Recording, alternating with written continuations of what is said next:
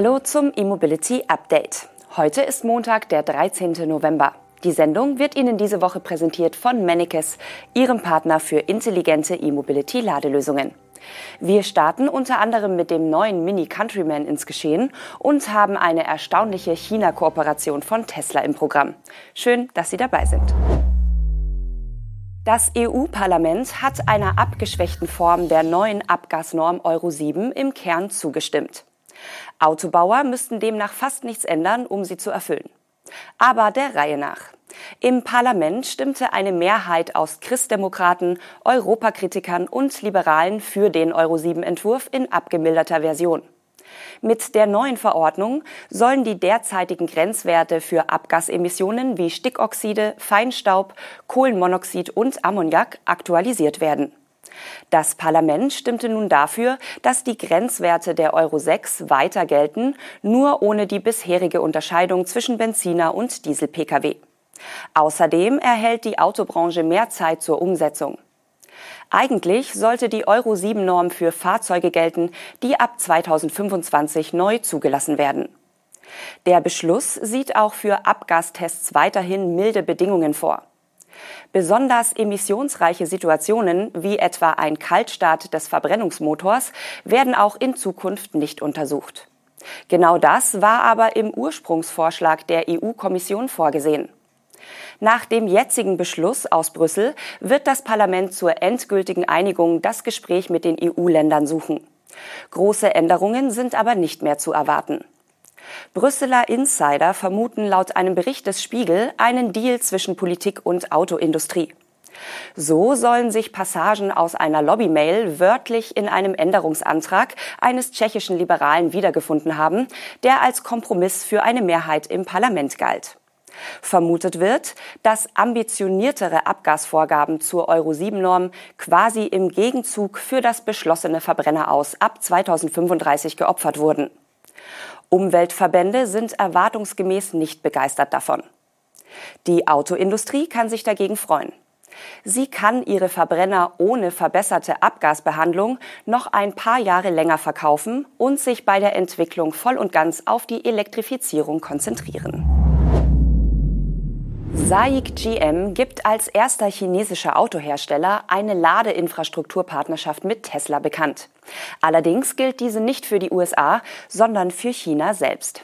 Dort wurden in den vergangenen Monaten ebenfalls eine Reihe von Ladeinfrastrukturdeals bekannt gegeben.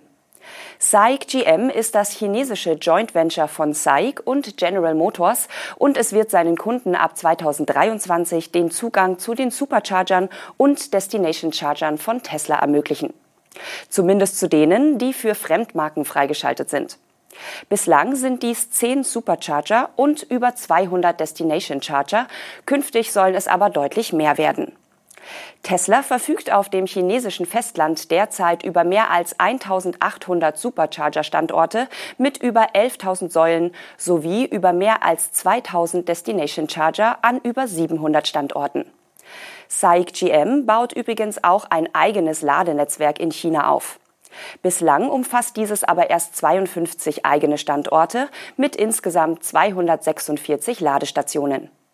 Darüber hinaus kooperiert der Autobauer mit anderen Ladepunktbetreibern und verschafft seinen Kunden somit Zugang zu mehr als 500.000 Ladestationen in 320 Städten in ganz China. SAIC GM produziert künftig in China Elektroautos der Marken Cadillac und Buick.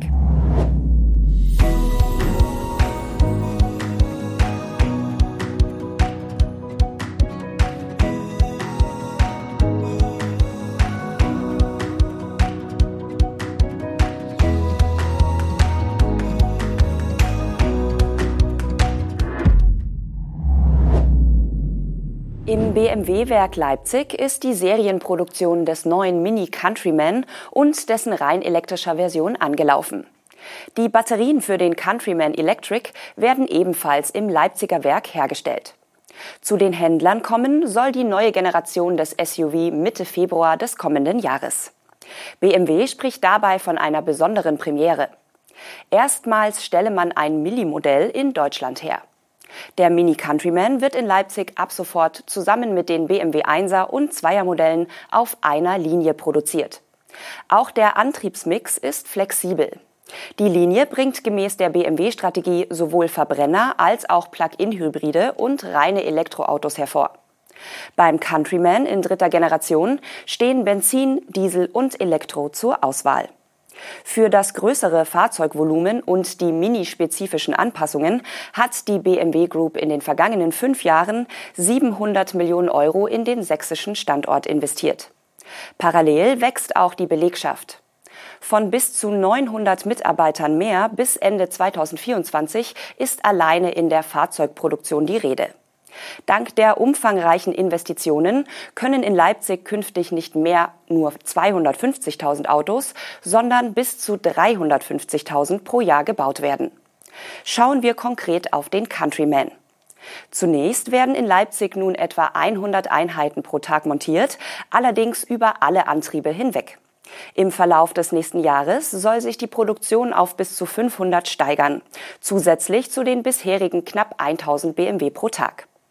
Nach dem Ende von BMW i3 und i8 läuft mit dem Mini Countryman Electric ab dem nächsten Jahr auch wieder ein vollelektrisches Fahrzeug in Leipzig vom Band. Es kommt mit verschiedenen Antrieben und einer 66,5 Kilowattstunden großen Batterie daher. Die Preise stehen auch schon fest. Der Countryman E startet bei 43.500 Euro. Die Allradversion kostet mindestens 49.500 Euro. Wir wechseln das Genre und kommen zu etwas größeren Stromern. Dänemark will nämlich landesweit 25 neue Ladeparks für Elektro-Lkw einrichten. Die Standorte sollen maximal 60 Kilometer voneinander entfernt liegen und über insgesamt 175 Ladepunkte verfügen.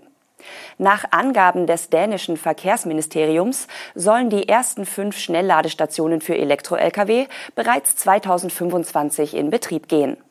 Diese sollen entlang wichtiger dänischer Autobahnen errichtet werden. Die anderen 20 Ladeparks sollen kontinuierlich bis 2030 eröffnen.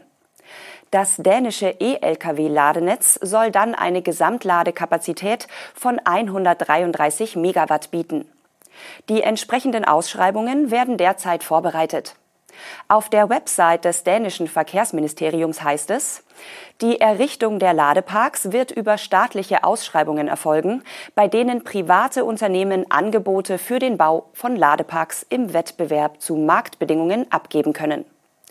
Die Ankündigung des Lkw-Ladenetzes erfolgt, nachdem die EU im Juli die Regeln für den Ausbau der Ladeinfrastruktur für Elektrofahrzeuge und Wasserstoff verabschiedet hat.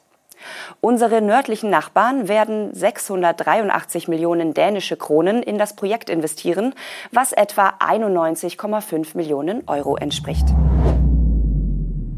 Auch in der Schweiz kommt die schwere Elektromobilität voran. Gemeint ist hier aber der Busbereich. In der Alpenrepublik schreibt nämlich jetzt eine Beschaffungsgemeinschaft neue E-Busse für den Zeitraum von 2025 bis 2030 aus. Die Zugerland Verkehrsbetriebe agieren dabei als Leiter der Einkaufsgemeinschaft. In Summe sechs Transportunternehmen vergeben dabei einen Rahmenliefervertrag über mehrere Jahre. Diese gilt für elektrische Linienbusse in den Längen 10, 12 und 18 Metern.